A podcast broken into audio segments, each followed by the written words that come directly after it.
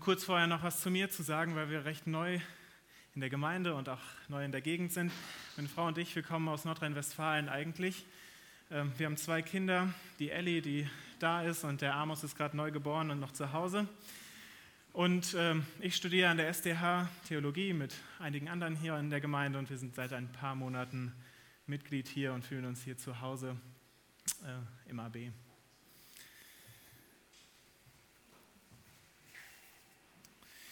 Wir hören heute auf das Wort Gottes aus dem Psalm 77.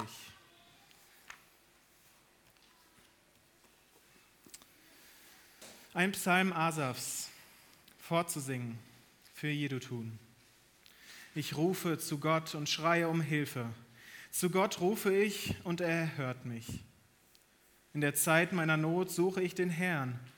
Meine Hand ist des Nachts ausgereckt und lässt nicht ab, denn meine Seele will sich nicht trösten lassen. Ich denke an Gott und bin betrübt. Ich sinne nach und mein Herz ist in Ängsten. Meine Augen hältst du, dass sie wachen müssen. Ich bin so voller Unruhe, dass ich nicht reden kann. Ich gedenke der alten Zeit, der vergangenen Jahre. Ich denke und sinne des Nachts und rede mit meinem Herzen, mein Geist muss forschen. Wird denn der Herr auf ewig verstoßen und keine Gnade mehr erweisen? Ist denn ganz und gar aus mit seiner Güte und hat die Verheißung für immer ein Ende? Hat Gott vergessen, gnädig zu sein? oder sein Erbarmen im Zorn verschlossen? Ich sprach, darunter leide ich, dass die rechte Hand des Höchsten sich so ändern kann. Darum denke ich an die Taten des Herrn. Ja, ich denke an seine früheren Wunder und sinne über alle deine Werke und denke deine Taten nach. Gott, dein Weg ist heilig. Wo ist ein so mächtiger Gott, wie du Gott bist? Du bist der Gott, der Wunder tut. Du hast deine Macht erwiesen unter den Völkern. Du hast dein Volk erlöst mit Macht, die Kinder Jakobs und Josefs. Die Wasser sahen dich, Gott, die Wasser sahen dich und ängstigten sich, ja, die Tiefen tobten. Wasser ergossen sich aus dem Gewölk, die Wolken donnerten und deine Pfeile fuhren einher. Dein Donner rollte, Blitze erhellten den Erdkreis, die Erde erbebte und wankte. Dein Weg ging durch das Meer und dein Pfad durch große Wasser. Doch niemand sah deine Spur. Du führtest dein Volk wie eine Herde durch die Hand des Mose und Aaron. Das Wort Gottes für das Volk Gottes. Wer Ohren hat zu hören, der höre. O Vater, du bist es, der uns dein Wort geschenkt hat. Jesus, du bist zu uns gekommen und bist uns dieses Wort geworden als Person auf dieser Erde. Und du willst uns auch dieses Wort öffnen in deinem Heiligen Geist. Öffne uns unsere Sinne und zeig uns, was es bedeutet. Amen. Die Psalmen, sie sind sozusagen das inspirierte Liederbuch der Bibel und auch die Israeliten, sie haben das Psalmenbuch wirklich als Liederbuch benutzt, wie wir heutzutage vielleicht auch. Und Calvin zum Beispiel, er achtete den Psalmen so hoch, dass er dafür sorgte, dass es in Genf ein Liederbuch gab, wo jeder dieser Psalmen vertont war, sodass man ihn singen konnte. Und auch heute, wenn ihr mal genau darauf achtet, singen wir immer noch Lieder, die auf Psalmen begründet sind oder die sogar Psalmtext sind. Und ich denke, das ist super. Es ist toll, Gott zu anbeten. Und wo könnten wir es nicht am besten lernen, was Anbetung bedeutet, als in diesem Liederbuch Gottes?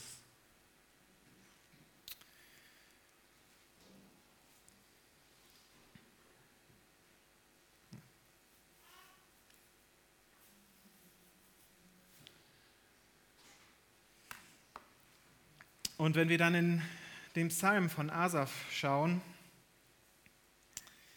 dann lesen wir in Vers 2, und das ist so etwas wie eine Überschrift über den Psalm. Die Überschriften in unserer Bibel sind ja nachträglich hinzugefügt, damit man sich besser zurechtfindet. Aber Dieser äh, Vers 2, er fungiert wie eine Überschrift, eine Zusammenfassung des ganzen Psalms. Und Asaf betet, ich rufe zu Gott und schreie um Hilfe. Zu Gott rufe ich und er erhört mich. Das ist das Programm für diesen Psalm. Und ich finde die Bibel so ein tolles Buch, weil sie so ehrlich ist. Sie ist so brutal ehrlich, wie das Leben funktioniert. Die Bibel, sie verschweigt nicht die Schwächen, die Sünden, die Dummheiten ihrer Helden. Ich weiß nicht, ob dir das mal aufgefallen ist, dass alle diese tollen großen Helden, da gibt es immer auch Geschichten, wo man sich denkt, wie kann er nur? Die Bibel ist so ehrlich, uns das zu zeigen. Das Leben der Helden Gottes, es ist nicht so ein einzelner, einziger Worship, ein Rennen von Sieg zu Sieg und es ist immer alles super und man fühlt sich immer gut. Und manchmal erdrückt es uns auch selber als Christen, diese Anforderungen an uns selber. Als Christ muss ich doch immer fröhlich, immer mutig, immer ja, voller Glauben sein, immer optimistisch sein. Aber dann schauen wir in dieses Buch und wir sehen David oder Asaf oder Jeremia und wir erleben mit ihnen durch die Buchstaben dieses Wortes, wie sie depressiv sind, wie sie verzweifelt sind, wie sie kämpfen. Und das finde ich ermutigend weil sie genau die gleichen Probleme hatte, hatten wie ich auch.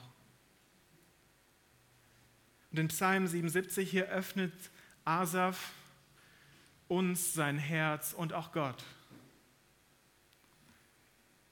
Und er schreibt in Vers 3, in der Zeit meiner Not suche ich den Herrn. Meine Hand ist des Nachts ausgereckt und lässt nicht ab, denn meine Seele will sich nicht trösten lassen. Wir merken, da ist richtig was los in seinem Herzen und dass seine Hand ausgereckt ist, das ist, die Juden beteten mit erhobenen Händen und er, er kann nur noch beten. Er reckt seine Hand des Nachts und kann nicht schlafen. In der Zeit deiner Not, was machst du dann? Wenn du im Stress versinkst, wenn die Erwartungen dich überfordern, wenn der Tod oder die Krankheit dich und deine Liebsten überfallen, wenn du durch das sprichwörtliche Tal des Todesschattens gehst. Wohin gehst du? Gehst du vielleicht in die Ablenkung, die YouTube, Netflix, Amazon oder wer immer dir bieten? Versinkst du in Selbstmitleid? Wirst du zornig? Wirst du reizbar? Verfällst du vielleicht in Aktionismus und willst es endlich anpacken und wegarbeiten? Vielleicht tendierst du auch zu Selbstmedikation, isst Schokolade oder zu viel, trinkst Alkohol, vielleicht nimmst du Medikamente. Wir, wir alle, wir reagieren unterschiedlich auf den Stress, auf den Druck, auf die Anstrengungen des Lebens, auf die Probleme und die Schläge. Aber die Frage, die wir uns doch stellen müssen, wenn wir hier Asaf nachspüren, ist, was ist meine Zuflucht, wenn diese Zeit kommt? Und Asaf, er schreit zu Gott. Und das bedeutet auf keinen Fall, dass für Asaf, zwischen Asaf und Gott alles in Ordnung ist. Ganz im Gegenteil. Wir lesen in Vers 4, ich denke an Gott und bin betrübt. Ich sinne nach und mein Herz ist in Ängsten. Meine Augen hältst du, dass sie wachen müssen. Ich bin so voller Unruhe, dass ich nicht reden kann. Ich finde das schockierend.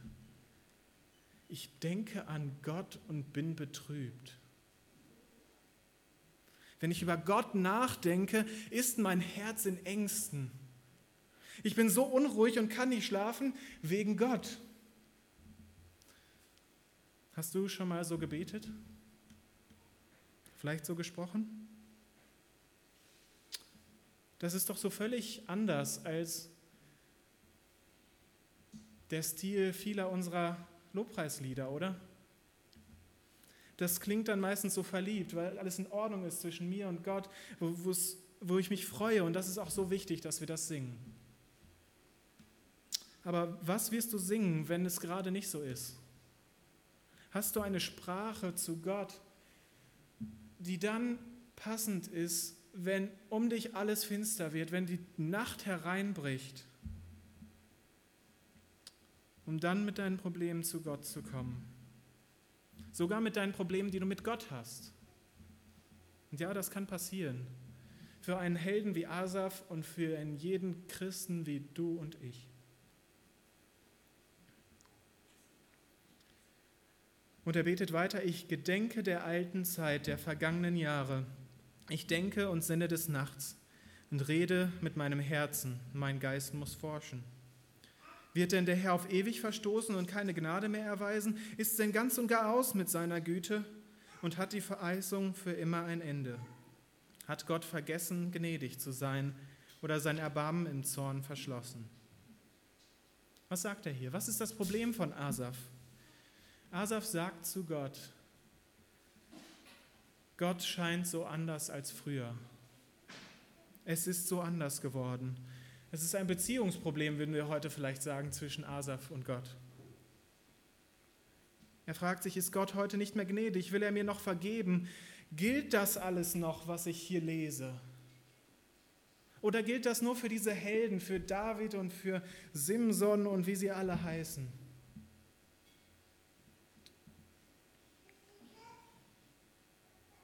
Was mache ich mit solchen Gefühlen? Wenn ich denke, dass Gott anders geworden ist. Wenn ich denke, dass Beten nichts mehr bringt. Der Asaf, er tut genau das Richtige. Er ist auf der einen Seite brutal ehrlich mit Gott. Er tut nicht so, als ob alles in Ordnung ist und vielleicht nur ein kleines Problemchen da ist. Aber er ruft zu Gott er schreit zu ihm. Ich gehe zu Gott, sagt er, und er erhört mich. Vers 2.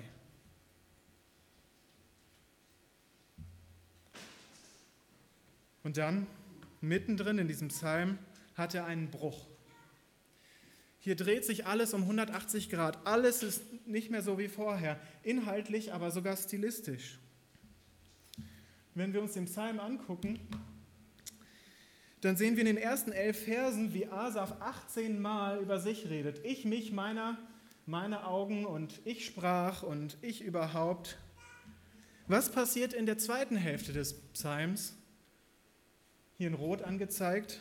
Er redet, nur, er redet 24 Mal über Gott. In der ersten Hälfte, das Blaue, es geht um mich. Er schaut in sich und wie Luther da sagt, er ist verkrümmt in sich selber, er kann nur noch auf sich selber gucken. Und in den letzten zehn Versen geht sein Blick weg von sich völlig und er denkt über Gott nach. Dort in Rot angezeigt. Wie kommt es zu dieser Wende? Wie kommt es, dass Asaf so anders redet? Er diagnostiziert sein Problem hier in Vers 11.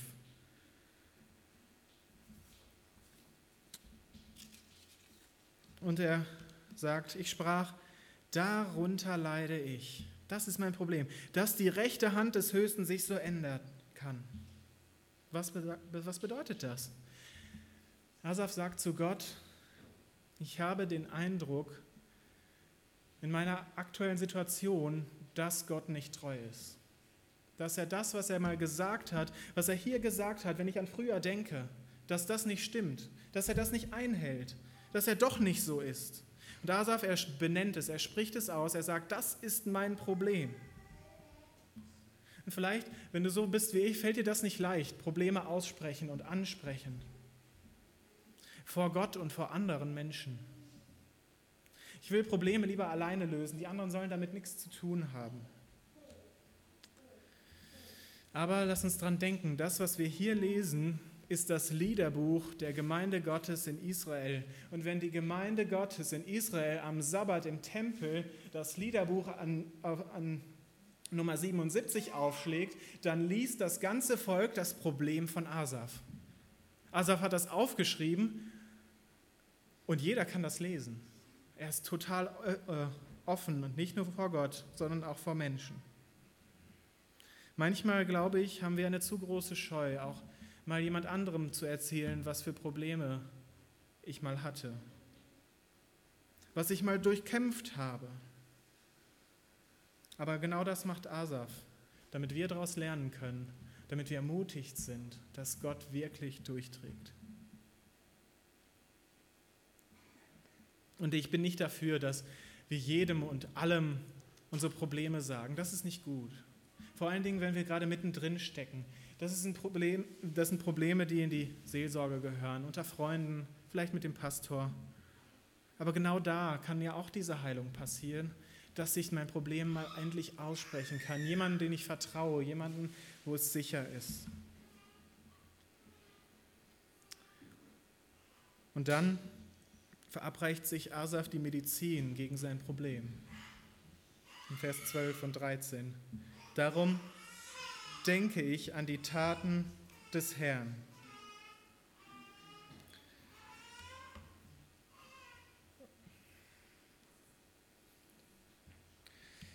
Ja, ich denke an deine früheren Wunder. Ich sinne über alle deine Werke. Ich denke deinen Taten nach. Er fragt sich, wie hat Gott eigentlich gehandelt? In meinem Leben, im Leben von uns als Gemeinde, im Leben der Kirche durch 2000 Jahre, in der Geschichte der Welt. Wie hat Gott da gehandelt? Und dieses Nachdenken darüber ist auch einer der Gründe, warum wir gemeinsam das Abendmahl feiern. Ich denke an die Taten Jesu. Ich denke daran, dass er sich selbst für mich gegeben hat, damit wir jetzt sein Leib sein können aus dem Handeln Gottes, was Gott gemacht hat, erkennt Asaf das Wesen Gottes, wer er ist. Gott hat sich nicht verändert, Gott ist nicht untreu geworden. Asafs Gedanken haben jetzt das Selbstmitleid verlassen. Sein Blick ist wieder frei geworden auf die Schönheit, auf die Treue Gottes, indem er sich an die Taten Gottes erinnert hat. Und auch wenn seine Umstände gerade nicht schön sind, sagt er, Vers 14, Gott, dein Weg ist heilig. Wo ist ein so mächtiger Gott, wie du Gott bist? Stark das zu sagen, wo er gerade noch depressiv auf seinem Bett gelegen hat und nicht mehr wusste, wie er einschlafen soll. Gott zu sagen, dass sein Weg richtig ist, dass der Tiefschlag, durch den wir gerade gehen, gut ist und dass er mitgeht, dass Gott an unserer Seite ist, so wie er an Israels Seite war durch das Meer. Das geht nur, wenn du und ich, wenn wir unumstößlich glauben, dass Gott treu ist. Dass er sich nie verändert, dass das, was er gesagt hat, das, was er uns gegeben hat, dass das niemals umfällt.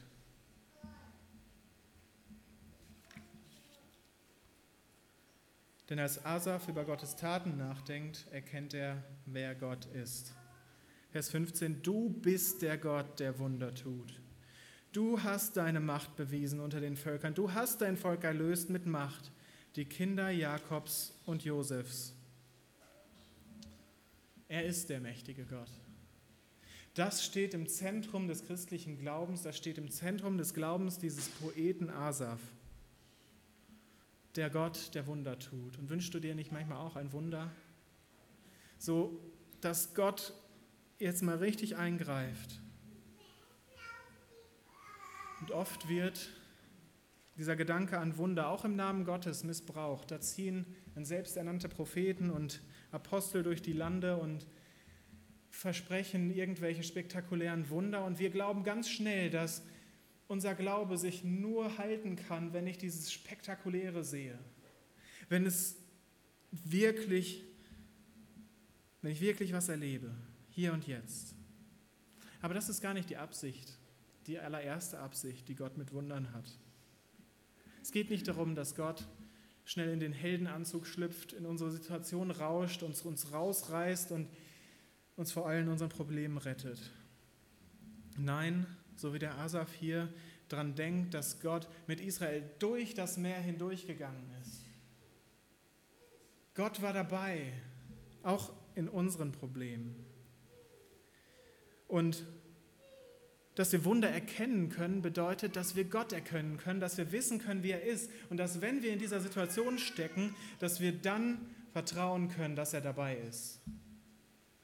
In den Wundern erkennen wir, den Gott, der nicht verborgen bleibt. Er zeigt uns, wie er ist. Er, der Gott, der in unzugänglichem Licht wohnt, zeigt sich uns in Wundern.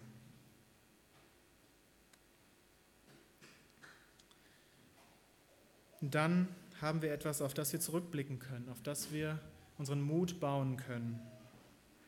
Petrus, der Apostel, er erzählt von einer unglaublichen Geschichte, von der Verklärung Jesu. Er sieht Jesus strahlen, er hört die Stimme Gottes vom Himmel, da sind Mose und Elia und all die Sachen, die man nicht beschreiben kann. Und er schreibt uns in seinem zweiten Brief, Kapitel 1, Vers 18, und diese Stimme haben wir gehört vom Himmel kommen, als wir mit ihm waren auf dem heiligen Berge. Das war unglaublich, sagt er. Dann sagt er, umso fester haben wir das prophetische Wort und ihr tut gut daran, dass ihr darauf achtet, als auf ein Licht, das da scheint an einem dunklen Ort, bis der Tag anbricht und der Morgenstern aufgeht in euren Herzen. Wenn Petrus an die Verklärung denkt, dann denkt er nicht daran und sagt, Leute, das müsst ihr auch erleben. Das sollten alle erleben. Nein, er sagt,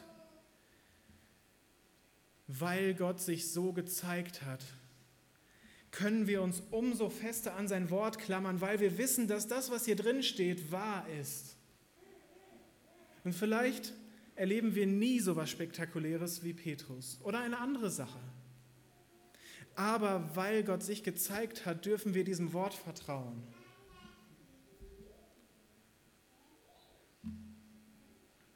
Auch wenn die Zeiten finster werden in einem dunklen Ort, schreibt Petrus, und wenn es stürmisch wird dann ist diese heilige Schrift, das Wort Gottes, das, was uns niemand mehr nehmen kann. Dann, wenn ich auf meinem Bett liege und nicht mehr beten kann, dann ist das Wort Gottes das, was mir niemand mehr nehmen kann. Gott hat sein Volk erlöst. Und wenn du durch das Tal des Todesschattens gehst, dann sieh auf das Evangelium. Sieh auf das größte Wunder, das Gott getan hat und das er uns hier aufgeschrieben hat. Gott erlöst sein Volk noch heute. Wir sind Teil seiner Kirche und Gott erlöst Menschen in dieses Volk hinein. Das ist ein Wunder. Sieh zum Kreuz. Er, der seinen Sohn nicht verschont hat, wird er nicht mit ihm uns auch alles schenken? Wenn du zum Kreuz und zu Jesus Christus kommst, der dort für dich seine Liebe gezeigt hat, dann siehst du dort die Gnade Gottes. Und Gnade auf Hebräisch heißt Hesed und das heißt treue Liebe. Diese Liebe Gottes, sie ist so treu, dass egal was ich und du getan haben, was wir auch immer noch tun, dass sie bis in den Tod geht, um uns zu gewinnen. Heute, heute ist der Tag, wieder zum Kreuz zu schauen und daran zu denken, was Gott für mich getan hat. So wie Asaf zurückschaut und schaut, was Gott für das Volk Israel getan hat, so schauen wir auf das Kreuz und sehen, was Gott für sein Volk getan hat, nämlich sich selbst hinzugeben. Vielleicht bist du diesem Gott noch nie selbst begegnet. Dann sieh heute zum Kreuz. Entdecke seine treue Liebe, die dann hält, wenn ich nicht mehr reden kann, wenn alles schlimm ist. Und dann komm mit uns und sing zu seiner Ehre. Wir haben das gerade schon gemacht, wir werden gleich noch ein Lied singen. Und genau das durchlebt der Asaf hier. Nachdem er in den Taten Gottes, Gottes Wesen gesehen hat, sagt er, ich muss Gott preisen.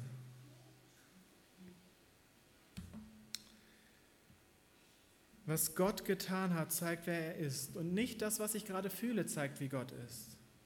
Denn Gott ist treu, er ändert sich nicht. Wir erinnern uns daran, wer Gott ist. Und das führt uns zum Lobpreis in neuer Hoffnung. Und das ist der Rest des Psalms. Die Wasser sahen dich, Gott, die Wasser sahen dich und ängstigten sich. Ja, die Tiefen tobten Wasser ergossen sich aus dem Gewölk, die Wolken donnerten und deine Pfeile fuhren einher, dein Donner rollte, Blitze erhellten den Erdkreis, die Erde erbebte und wankte. Dein Weg ging durch das Wasser und dein Pfad durch große Wasser, doch niemand sah deine Spur. Du führtest dein Volk wie eine Herde durch die Hand des Mose und Aaron. Und wenn wir auf die Erlösung schauen, dann ist es zuallererst eine gemeinsame Erlösung. Du führtest dein Volk wie eine Herde. Es ist eine Sache zwischen Gott und seinem Volk. Zuallererst sind wir nämlich gemeinsam Erlöste Gottes. Gemeinde. Deshalb ist es so gut, dass wir jeden Sonntag hier hinkommen, dass wir gemeinsam Lieder singen mit guter Musik, mit guten Texten. In der Mitte der Gemeinde steht der gemeinsame Gesang, wo die Leute singen, die es gut können und die Leute, die gut mitsingen können. Und auch die, die sich sonst alleine nicht trauen würden. Wir gemeinsam singen zu Gott. Und wir tun das nicht, weil uns Sonntagmorgens so danach ist, weil man so Sonntagmorgens halt singt. Nein, wir kommen mit unserer Situation zu Gott und wir können ehrlich vor ihm sein, können ehrlich voreinander sein. Und wir sehen im Gottesdienst gemeinsam auf die Taten Gottes. Das erinnert uns daran, wer Gott ist.